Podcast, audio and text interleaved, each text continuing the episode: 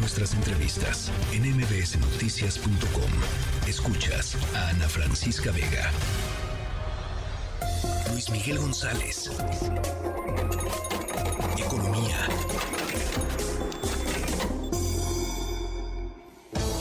Eh, Luis Miguel González, a un día del arranque de las campañas electorales, ya sé que no vamos a hablar de eso, pero tenía que platicarlo contigo. si no lo dices, estalla. ¿No? Buenas tardes, Ana Francisca. ¿Cómo estás? ¿Estás preparado, Luis Miguel? Sí. ¿Sí? Sí, ya, sí. ya hice ejercicios de oxigenación. Ah, mira, eso está bueno. Este, tú tienes eh, tu dosis de valeriana lista por ahí, todo, todo bien. Sí, sí, sí. Sí, tú- Hasta mis, mi jarabe de orégano son antibióticos naturales.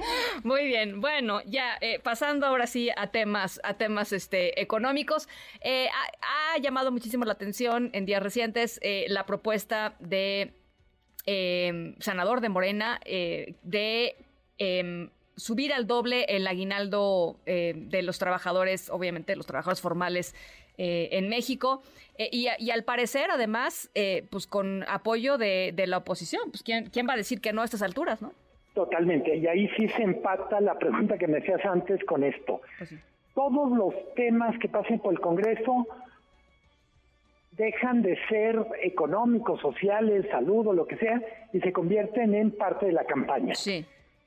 Eh, para ponerlo en perspectiva, México es uno de los países que menos días de aguinaldo paga y tenemos 48 años que no se toca la legislación de, de aguinaldos. Ah, mira, no sabía yo ese dato, es importante.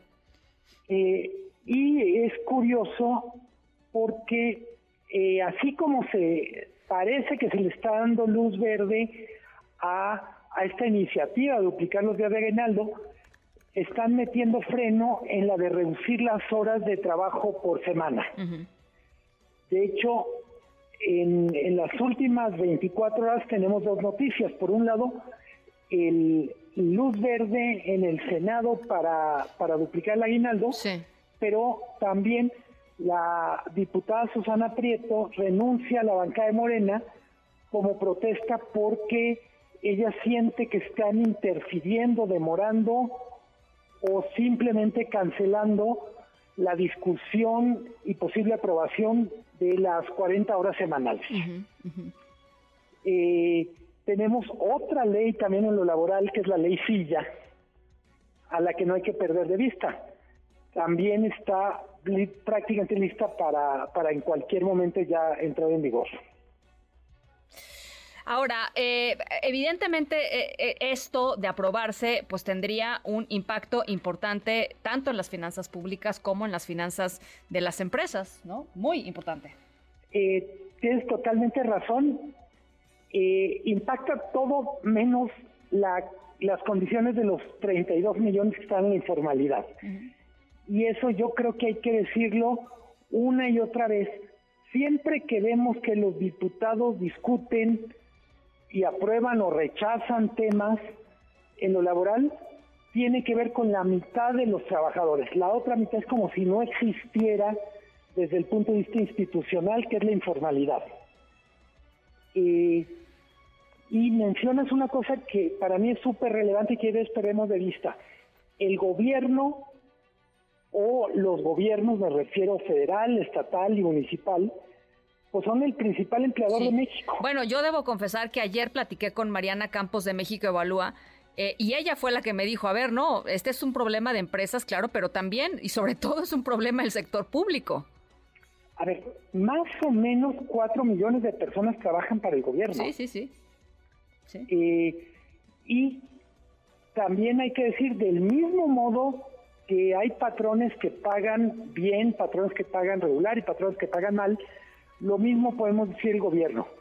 Hay partes del gobierno que cumplen la ley laboral y hay partes que siguen teniendo prácticas del outsourcing tóxico que se prohibió ya para el sector privado. En ese sentido, eh, es cierto que el gobierno legisla, trata de implementar las cosas, pero no corresponde eso del buen juez por su casa empieza. Sí. Con frecuencia pues ni en su casa aplica lo que ya aprobaron sus legisladores.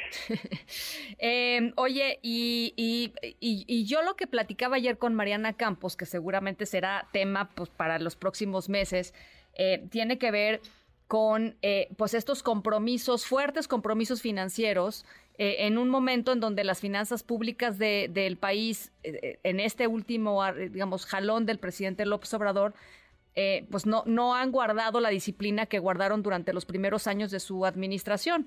Y, aquí pues se les deja un paquete inmenso a quien sea que vaya a ocupar eh, la titularidad del Poder Ejecutivo eh, a partir de, octubre, ¿no? Totalmente. Creo que hay una manera macro de verla y es, bueno, de qué tamaño es el déficit fiscal respecto al PIB o respecto al, a, a los ingresos públicos. Pero hay otra parte que creo que perdemos de vista y que como analistas hay veces, pero como ciudadanos vivimos cotidianamente, y es uno de los rubros de ajuste del gasto público tiene que ver con mantenimiento. Entonces, hay veces cuando el dinero no alcanza, donde primero vemos que eso literalmente se empieza a secar, es en el presupuesto de mantenimiento. Y me refiero vemos más baches en las calles, vemos más luminarias que se apagan y no son repuestas o reparadas. Vemos que pues de repente fallan, no sé, hay veces son los autobuses públicos, hay veces el metro, me refiero no solo en Ciudad de México, sino... Sí, sí, en, todos lados. Entonces, pienso que quizá los que hacemos análisis económico, periodismo económico, la mejor manera de hacer llegar nuestra preocupación a la gente que nos escucha, es decir, no es un asunto de cuentas que se resuelve con contabilidad creativa como en el caso del, balance de Pemex. Es, es un asunto que en, el, en la vida cotidiana, cuando no alcanza el dinero, pues se recorta lo que se puede recortar y con frecuencia es el mantenimiento. Aumentan los riesgos de accidente, pero es la manera que funcionan este tipo de ajustes presupuestales.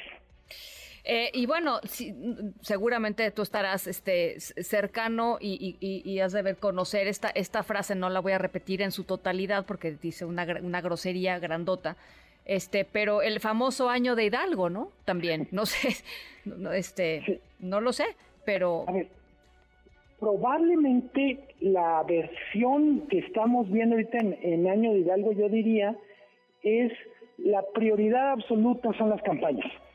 Y ojo, no estoy diciendo solo gobiernos de Morena, estoy, estoy pensando en todos los gobiernos eh, de cualquier color están en modo campaña y literalmente como mucho del presupuesto de campaña pues es imposible monitorear, pues uno puede apostar con seguridad que ayuntamientos, gobiernos estatales y algunos, algunas otras dependencias no sectorizadas, pues también están jugando las campañas. Pues sí.